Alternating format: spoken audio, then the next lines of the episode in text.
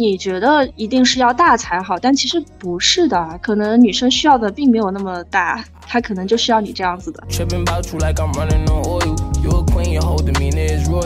那其实女生更 care 的是整体的氛围，包括你的前戏、后戏，整个的一个感觉，而不是你那个尺寸。我遇见的那些男生的目光都专注在大不大、持不持久这件事情上边，然后给自己很大很大的压力，反而不利于他们持久。尤其是呃 after care，我觉得很重要。非常的重要，而不是呼呼大睡。那个 after care 我就超级看重，没有 after care 会让我觉得这场性爱等于白做了。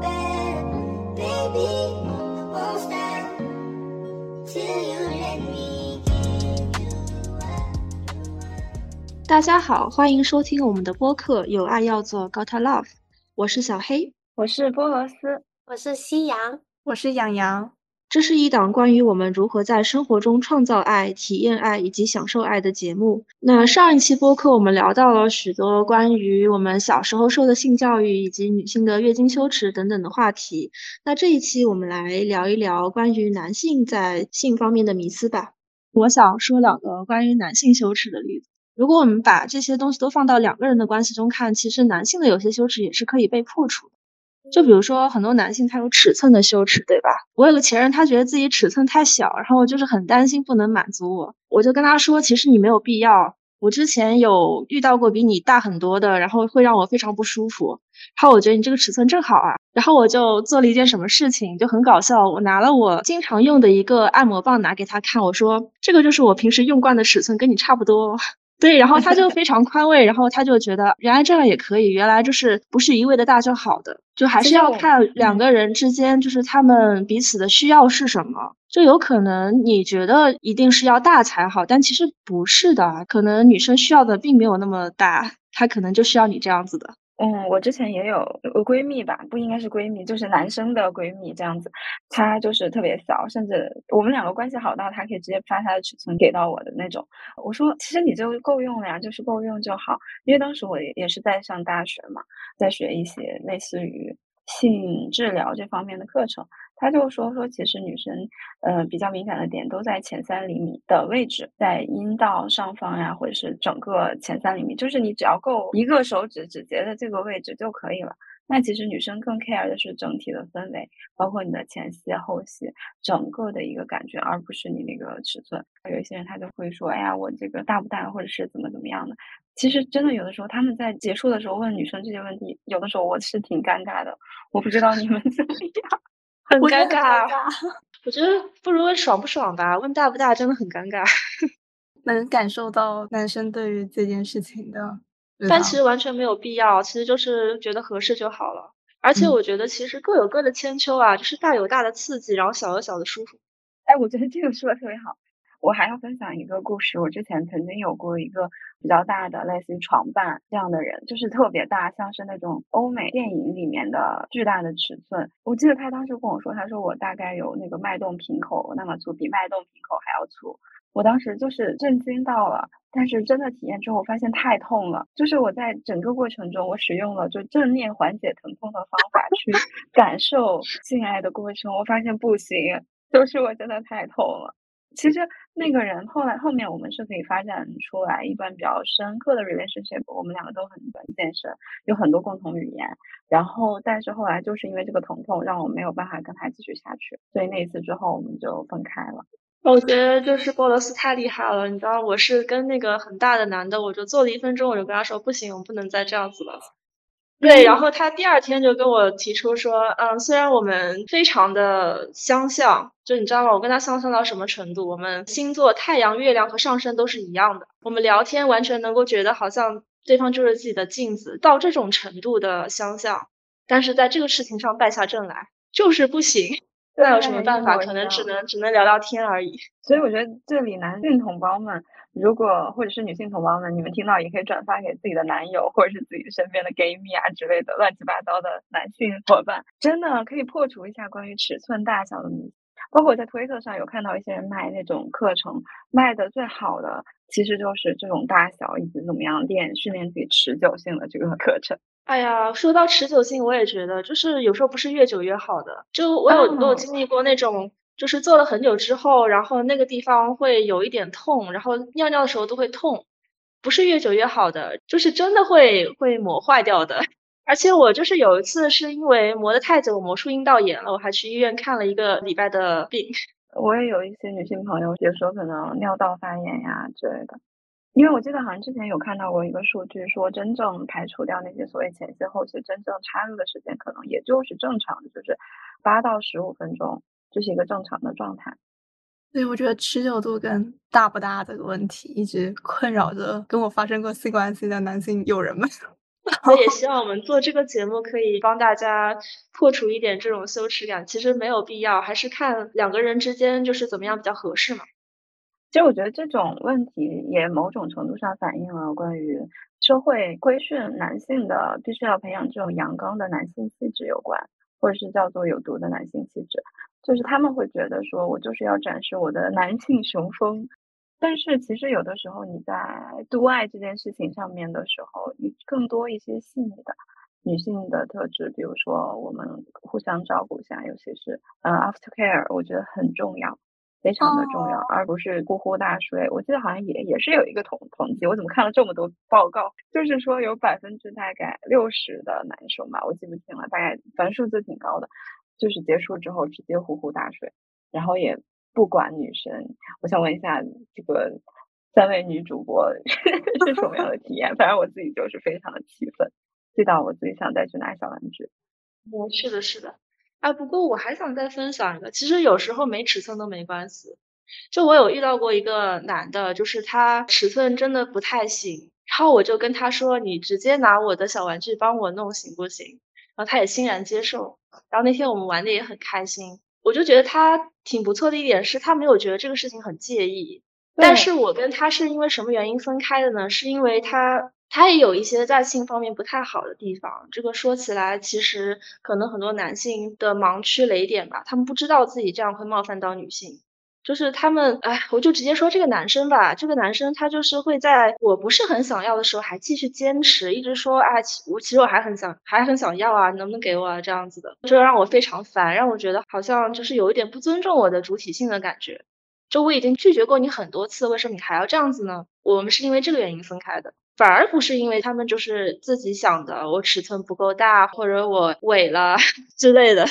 完全没有这样子。但是是有一些雷区和盲点，可能男性注意不到，但是却很容易冒犯到女性。对，就是我会联想到刚刚波罗斯说到这种有毒的男性气质，然后会让男生的目光，就是我遇见的那些男生的目光都专注在大不大、持不持久这件事情上面，然后给自己很大很大的压力。反而不利于他们持久，但是对整个性爱的关系中，体验好的那些部分，很多都是来自于我们之间是怎么相处的。比如刚刚小黑说到。嗯，我都已经说不要了，你还一直觉得我要，那不是一直就像是我觉得不冷，但我妈一直要穿衣服的那种感觉吗？在相处的过程中，其实性就是把两个人送到一个私密的空间里面去相处的，应该去时刻的关注我们相处是一个什么样的方式在相处，而不是那个阴茎它大不大、久不久这么一个问题。而且波罗斯刚刚说到那个 after care，我是超级看重，没有 after care 会让我觉得这场性爱等于白做了。哎，你们有没有遇到过什么比较好的 after care？比较好哦，那我要举手。来来来，轮流说，轮流说，谁先说？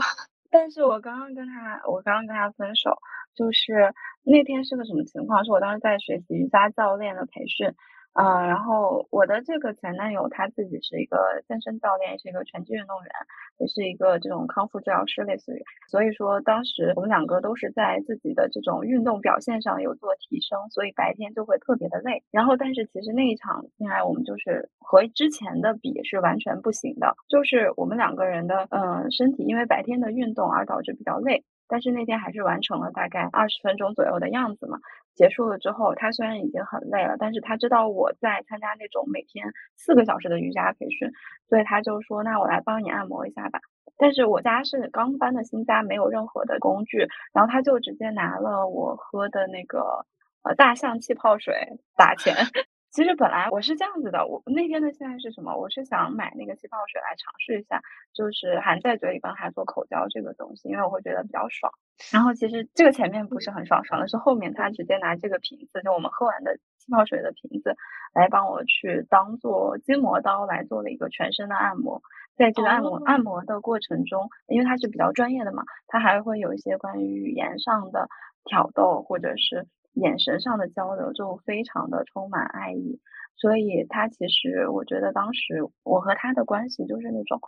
两个人坐着吃饭，不需要任何的语言沟通，不需要任何的身体接触，只需要眼神，就是我就可以湿的一塌糊涂的那种。所以我就觉得这个后期是你们两个人营造出来了一种场域，那种空间，你是可以感受到对方的整个身体的然后表达出来这个张力的。所以这个也是前一段时间在小红书上特别火的，很多博主说怎么样培养自己的性张力。其实我觉得就是体验在整个的过程当中去，对，就分享一下这个非常好的一个体验，因为它不光是一个 after care 的事情，它会关注到你白天的状态，会结合身边已有的道具去做一个类似于比较，我觉得应该算是一种比较全人性的体验，而不是只是关注身体层面上。我自己体验过比较好的一个 after care。就是在我性爱结束以后，然后高潮过后，如果非常沉浸的话，我其实在结束以后是会哭的。我可能在做的时候不会，但是我在做完以后很累的躺在床上，然后我可能慢慢的就开始哭了。其实这个 after care 很简单，对我而言，他只是很有爱的看着你，关注着你，看你进入这样的状态。然后会抚摸你的脸，抚摸你的皮肤，不带性的暗示的那种抚摸，把你搂过来，然后拥抱你，然后让你把你的情绪宣泄完。其实他做的就几件事情，就是有爱的看着你，然后等待你，陪伴你，等我情绪宣完了就结束了。他的行为上没有那么多奇奇怪怪、复杂的做什么奇怪的一些事情，但就是这么一个允许我这么脆弱的自然的表达。就非常的有爱，非常的包容我的那个状态。我也想分享一个，就是我收到过一个让我很印象深刻的 after care，是那个男的在跟我做完之后，他就是直接趴在我身上，然后在我的耳边说谢谢你，就是会很让我意外，就是为什么要说谢谢我？但是我也可以理解，他可能觉得就是我在这过程当中辛苦了，或者说他觉得我跟他在一块是下了很大的决心，很不容易，或者就是爱惜吧，就有一种这样的感觉在里。然后我也对他做过很好的 after care，就我也是抚摸他，然后那天就是抚摸着抚摸着，触摸他的屁股嘛，然后他会觉得好像舒服到睡着了，然后几次睡着，然后几次醒过来，然后然后惊讶说自己怎么就睡着了呢？所以 after care 感觉就是一个非常好去建立这段关系的一个非常重要的过程。是的，或者是我觉得可以推进一段关系的一个过程。感觉 after care 是一个表达爱意的最好的时机呢，真的。刚夕阳听完我讲，就自己在那里说：“我快死了，我快死了，对吧？”而且在疯狂点头，表情 非常的丰富。虽然他没有发出声音，因为最近可能有点感冒。我在想，是不是因为我实在是经验太少了，以至于都没有能够探索到这么深入的一些层次上面去。如果说是很糟糕的 after 的话，那我也是有体验过的。那可能比如说对方爽完了，然后你跟他说我还没够呢，然后他就跟你说 算了吧，然后他就去睡觉了。什么鬼？啊反面教材，反面教材。然后那一次结束就没有然后了。本来我还想着就是那一次跟他出去玩可以挽回一下两个人的感情这样子，然后这一招下来，哦，我觉得就是直接可以分手了。但我我之前在听几位分享的时候，我可能都没有想过这个东西原来会对我这么的重要。我以前都会觉得奔着那种爽的那种感觉去。那比如说前戏，那有没有足够好的那个情绪铺垫，让我去进入那个状态？进入那个状态之后，然后有没有办法让我觉得很爽？爽完了之后，我就觉得就没有然后了。就是我我都没有想到，就是后面的层次还可以这么的深。那当然，我也会知道说，哎，当他真的完全都不 care 你后面的那些安抚的时候，那我确实会有感觉到很失落。但我其实都没有设想过，原来当这种事后的一些很接纳的一些对视啊，然后一些氛围的一些营造啊，就可以让两个人彼此之间的那种心灵交融，可以去到这样的一种深度。这真的是我以前从来没有设想过的。哦，如果以后有机会的话，我也想要来试试看这样子。我觉得我在这些 after care 里面感受到是，他没有完全的把我当成一个性的对象，他是真的是在觉得这是一段认真的关系，他在这个关系里面是有投入情感的。就这个情感，不是说非常正式的那种恋爱的那种情感，而是对于人性的一种爱吧，是一种广义的那种。不是说我们今天约炮了，我们今天就可以不做这件事情，反而这是一个在任何一段关系中都可以去增加更好的体验的一种方式。我觉得不仅是在那种正式的关系里面，after care 很重要，这种全人类关怀的感觉很重要。其实，在那种随意的关系或者约炮的关系里面，这也会给你的一些体验加分。就比如说，我遇到过一个对象，然后他在前戏的时候，他会充满爱意的看着我，就像一种视若珍宝的眼神。然后这个眼神让我记了很久很久很久，到现在我都没有忘记他。如果你想被一个女人记住很久很久很久的话，你一定要尝试一下这样子的方法。对，我觉得这种眼神它代表一种含义，就是我把你当人看啊。是的，当其他的男的可能并没有这样做的时候，你这样做，你就会脱颖而出。我在教大家什么不好的东西吗？但是我我真的是在说我自己的真实的体验，就是当你真的把你的性对象也好，女朋友也好，就是你更加的把他当一个人看的时候，他能感受到，而且他会更加的记住你。我来分享一个不把对方当人看的例子吧。其实也不是不把对方当人看，就前面我们说到性癖好嘛，那我自己本身就是哇，我第一次在公开场合公然出柜自己是一个 BDSM 资深爱好者，需要一点点勇气。给自己加油，呃，就是我是很喜欢那种被物化的，就比如说 puppy，类似于宠物这样子的玩法。那其实，在整个过程中，当对方把你当成一个那种小宠物，或者是类似于呃，我们经常在 dirty talk 里面这样说小母狗这样东西的时候，我会非常的兴奋。呃，这也是非常接可，呃，这也是我过了很久之后才可以接纳自己的一部分。嗯，在之后，比如说我在一个 BDS。BDSM 的过程结束之后，那这个人对方他会温柔的去抚摸我，这个时候又回来就是把我当成一个人看，也就是说，当我们在这个 play 里面的时候，是可以进入到这样一种演戏的角色扮演的状态，而结束的时候还是你是一个人的存在，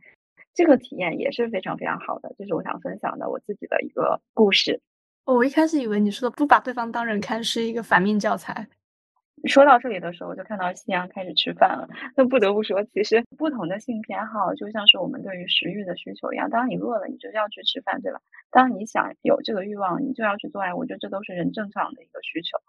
是可以允许被满足的。那当你在吃饭的时候，你是有的人喜欢吃辣的。有些人喜欢吃不辣的，那其实，在性爱过程中，这些性偏好你也可以理解为不同的偏好一样。那我就是可能喜欢 spicy 一点，我就很喜欢这种 BDSM 的方式。有些人就是不喜欢，他喜欢这种香草。呃，为什么是香草？就是正常的性爱方式，因为香草就是在美国是非常非常常见的一种冰激凌的方式，所以就会说到香草性爱。那我现在是完全没办法接受香草性爱的，就吃辣的吃多了回不去了的这种感觉一样。所以我觉得只要你自己是接纳并且自洽的，你是喜欢什么样子的一种方式，而且你的伴侣也是非常接纳，而且两个人是不打扰任何外在去存在，你们两个人在私密的空空间下怎样去玩，而且这些安全啊、知情同意都做好的情况下，我觉得都是可以被允许的。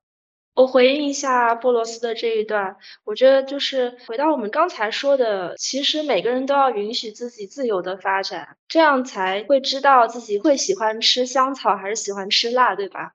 也许就是被社会规训的，我就是只能香草，那也许一辈子都吃不到自己真正想吃的那个辣了。就是先成为自己，然后再遇到适合自己的那一个人，也许你们就会一起吃辣，吃的非常愉快。我觉得这会是一个非常长的探索的过程，甚至每个人都应该允许自己去有这么长的探索。我觉得性欲它是没有体验过，是没有办法想象我自己到底喜欢或者是不喜欢它，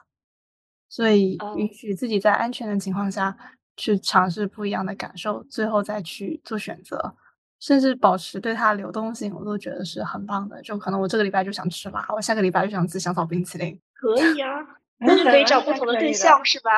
对，性别都可以不用限制那么死。他也不一定要靠不同对象来满足，如果对方愿意的话，其实也可以邀请对方一起来探索。它可以是一段关系中共同经营的一个部分，就甚至有可能说，本来是比较常见的男女之间的那种传统性爱，但是可以改天来个第四爱。小黑给大家科普一下第四爱吧，因为我猜应该有很多听众都不是很了解第四爱这个东西。第四爱就是粗暴一点理解，就是女攻男受。我可能科普的不太好，就是我我之前经历过这个事情，我可以分享一个故事。有一次我也是在社交软软件上遇到一个男生，我们两个在做爱的过程中，他突然就把他的小玩具拿出来，我发现他的小玩具比我还多。他说他自己会经常去探索自己的菊花，就是后庭这个部分。他当时特别希望我带上那个假阴茎去后入他，然后我当时年幼无知，还处在大学的阶段。我就震惊到了，我觉得我做不出来这样的事情，然后我就拒绝了他。但是我没有完全的拒绝，因为我觉得当时那个场域下，我感受到他是非常渴望的眼神，他很喜欢这个东西，这东西就是可以给他带来快感的。那其实确实从学术上来说，嗯，男性是存在这个前列腺高潮这样一个说法的。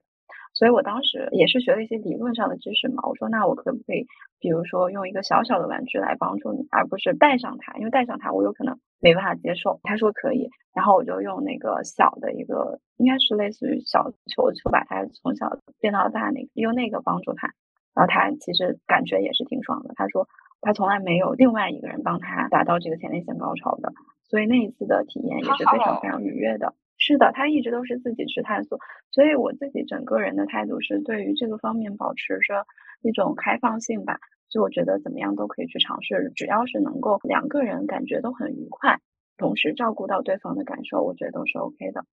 我真的很希望有朝一日我可以体验到。我也想体验，但是我找不到搭子。我也找不到搭子。男性朋友们可以 报名哈，就是。哦，我这边是接受到一些男生朋友们，他们是想要找这样子的女性找不到，找这样 partner 他们找不到，甚至于他们还会羞于启齿去跟女方说说我想要你帮我做一个这个前列腺的按摩，他们都不会去开口，因为去会去害怕，觉得自己的女朋友说自己是不是一个 gay，或者是你为什么喜欢这个东西，你太奇怪了，但是其实这是正常的。我记得之前吧，应该是说男性的高潮其实就像是一个烟花在空中绽放一样，太单调无聊了。而女性的高潮，因为女性众所周知啊，我不知道众大家是不是知道哈，女性是 只有五个点的，这五个点是可以有不同的高潮，那其实还可以伴随有不同的混合高潮，那其实就像很多场烟花在空中绽放一样。但其实，当男生去进对自己的身体也进行更多的探索，比如说你就可以开发到前列腺高潮这个部分，同时还有一些身体上更多的层次。其实男性也是可以不需要仅仅只有一支烟花的，好浪漫啊！希望有人可以跟我一起放烟花。哎，我有认识一对情侣，就是一对男女情侣，他们就是这样子的，就有时候会男攻女受，有时候会女攻男受这样子。觉得就是彼此都能服务好，就特别好。但是这种事情说出来，人家可能会觉得啊，好新奇，但是或者是不相信。这完全是我的人生梦想。但是这个事情其实是一个男生说的，就是他们中间那个男生告诉我的啊，所以我就觉得这个事情就更稀奇了，因为男生会主动开口说我喜欢第四爱，然后我喜欢就是前列腺按摩的感觉，然后我觉得这个比性爱还爽。对，这种很难想象吧？对，我因为是需要男性放下一些，我就是那种。男性气概，然后我就是需要不断把控那种我去攻别人、掠夺别人的那种身份跟权利，回归到人本身的一个感受以及需求上去跟女性或者去跟对方形成一个共赢吗？的一个一场放烟花的体验，对吧？而且我发现这个东西好像强扭还扭不来。就是我曾经邀 请过不止一个关系中的男性，就是你要不要体验一下这个？他们说 no 不行，我不想被爆菊之类的。对。但是我即便给他们发了很多科普，就是说这个东西真的很爽，你真的可以试一下。他说那我不行，不想被暴菊。暴菊这个东西会让他们感觉到自己会变成性性客体，感觉这个又是个专有名词，就是反正他就不是在那种阳刚气质下，然后是占有性主导权的那个攻城略地的那个角色。而是被擦屁股，然后被捅，然后被侵犯这样的一种角色。然后我觉得，假如说他比较固着于这样的一种印象，就是希望自己始终是扮演某一种特定的角色的时候，某种程度上他可能也失去了探索自己生理方面其他快乐的一些机会了。对，其实人都是有很多可能性的嘛，只不过就是有时候会一些自己对自己的限制，然后就会失去很多快乐。嗯，当然，我不是在费力劝说大家一定要去做这个事情哈，只是说就是有有这个可能性，只是有一扇大门，你可以试着去开开看，不是说一定要去开哦，开不开还是你自己决定了，把握在你的手上。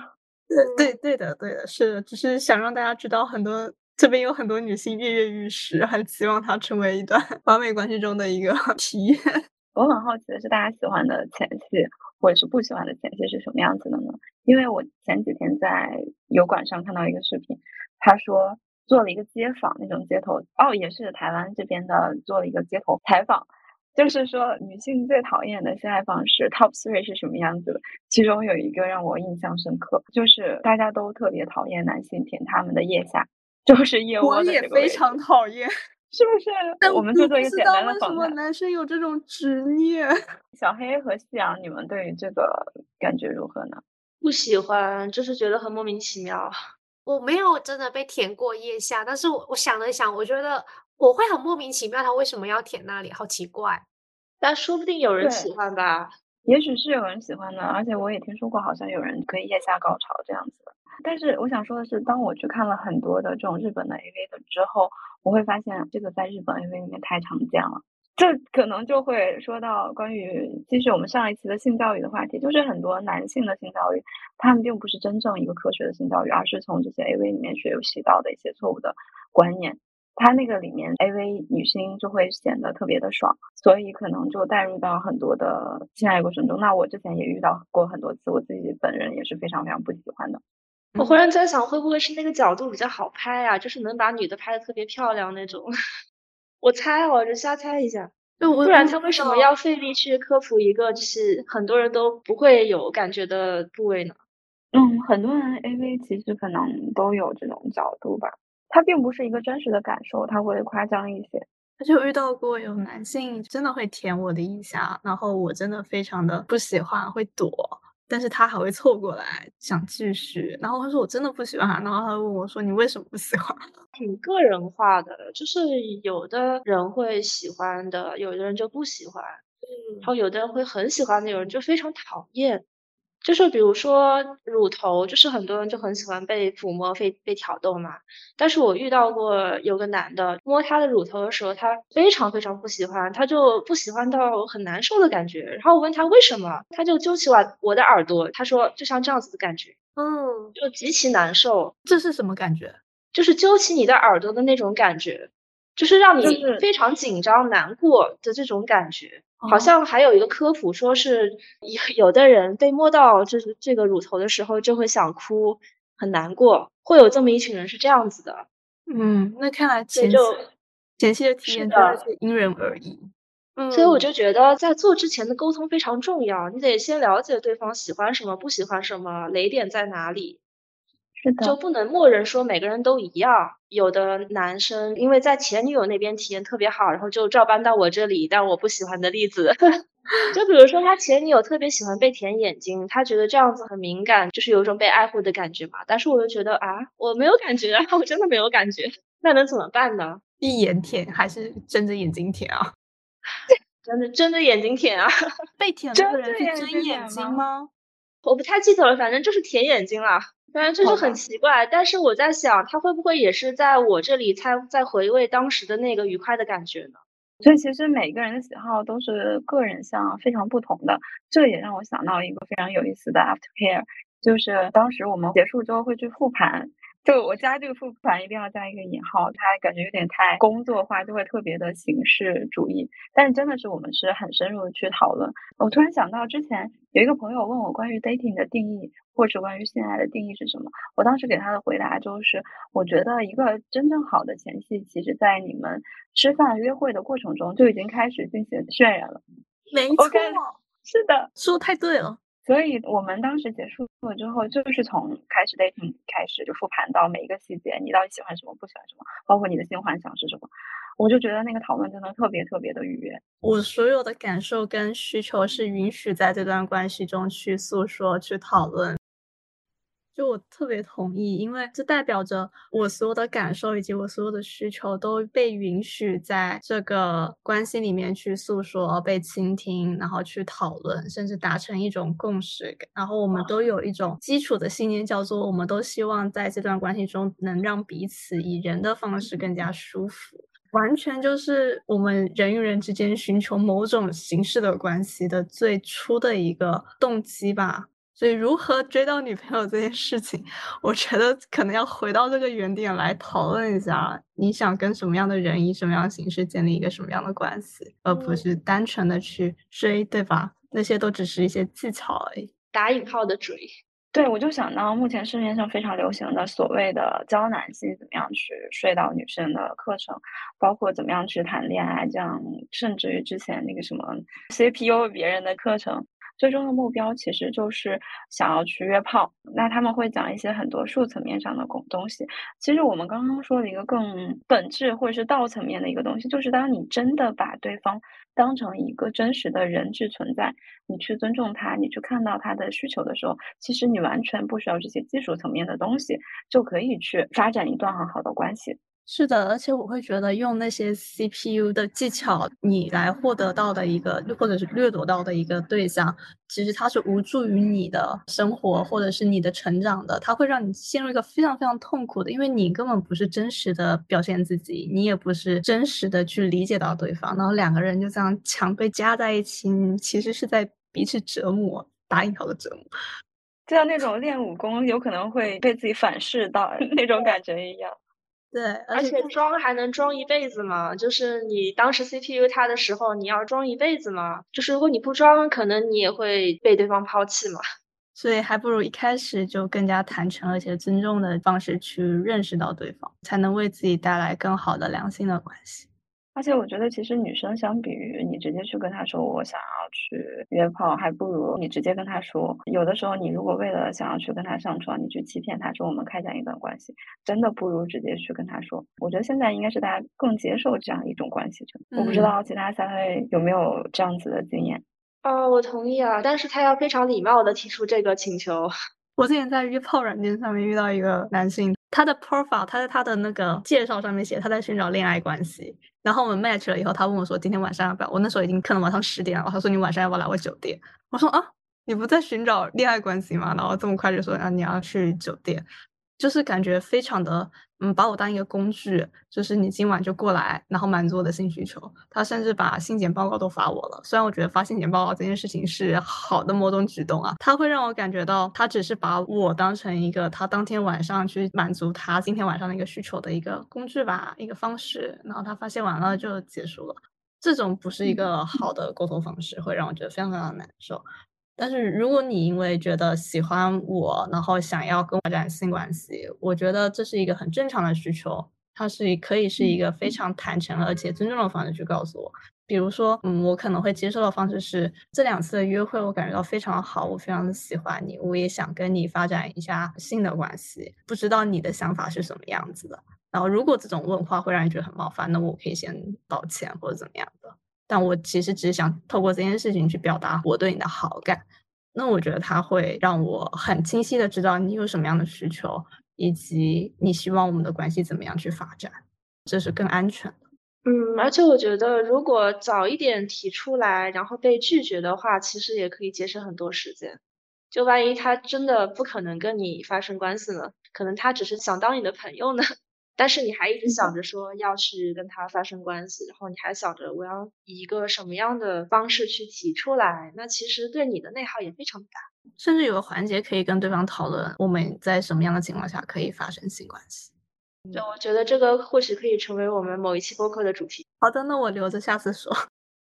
嗯，那其实我们这一期聊的也不少了。那稍微总结一下，前面我们从很奇怪的一些性方面的迷思，包括男性的尺寸大小，再聊到了关于男性气概以及什么样的后戏 after care 是比较好的。其实我们聊了很多很多的细节，也希望对于在听的听友们。能够有一些帮助。那如果说你对于我们怎么样去进行一个真正体验好的全人的性爱，或者是我们怎么样能够又一起吃辣、一起吃香草冰激凌，同时可以看到一场美丽的烟花，感兴趣的话，也欢迎点赞关注我们。那在 show notes 里面也有我们的听友群，也欢迎你加入关注我们。祝你天天有爱要做好，这样就结束了，大家再见，拜拜。Not a day goes by, I don't think about you. You left your mark on me, it's permanent, a tattoo. Pierce the skin, and the blood runs through. Oh.